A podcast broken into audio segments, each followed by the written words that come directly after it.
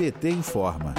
Levantamento do consórcio Nordeste comprova que Jair Bolsonaro vem promovendo o desmonte do Bolsa Família, um dos maiores programas sociais do mundo criado nas gestões do PT. Cerca de 2,3 milhões de famílias brasileiras com perfil para serem atendidas pelo programa não estão recebendo benefício. De acordo com dados do Grupo de Trabalho da Vigilância Socioassistencial da Câmara Temática de Assistência Social do Consórcio Nordeste, há uma demanda reprimida de famílias registradas no CAD único, todas aptas para receber o auxílio. Desde maio, o Consórcio Nordeste aguarda explicações do Ministério da Cidadania sobre os cortes das famílias cadastradas. No dia 26 de maio, o governador do Piauí e presidente do consórcio, Wellington Dias, enviou um ofício à pasta para saber os motivos da exclusão. À época, o número de famílias sem o benefício estava na casa de 1,8 milhão. A região Nordeste hoje é a mais afetada, com 844.372 famílias desassistidas. Até hoje, o consórcio não recebeu resposta da pasta ou do ministro João Roma Neto. Para o governador do Piauí e presidente do consórcio, Wellington Dias, do PT,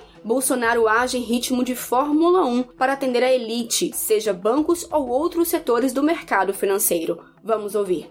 Estamos falando de 2,3 milhões de pessoas que se cadastraram e que têm os requisitos para o direito ao Bolsa Família, são pessoas necessitadas e que sequer está sendo analisada em todas as regiões do Brasil, mais fortemente a região Nordeste, onde parece que há uma discriminação ainda maior. Eu estou falando de um governo que causou esse problema com a subida, com a disparada dos preços, que trata em ritmo de Fórmula 1 quando é para os mais ricos e no esquecimento quando é para os mais pobres. Eu estou falando de pessoas que a gente encontra todos os dias debaixo das pontes, ali pedindo esmola no sinal de trânsito. São pessoas que estão nas periferias, na zona rural, e essas pessoas que têm fome, uma hora vão reagir. De Brasília, Thaisa Vitória para a Rádio PT.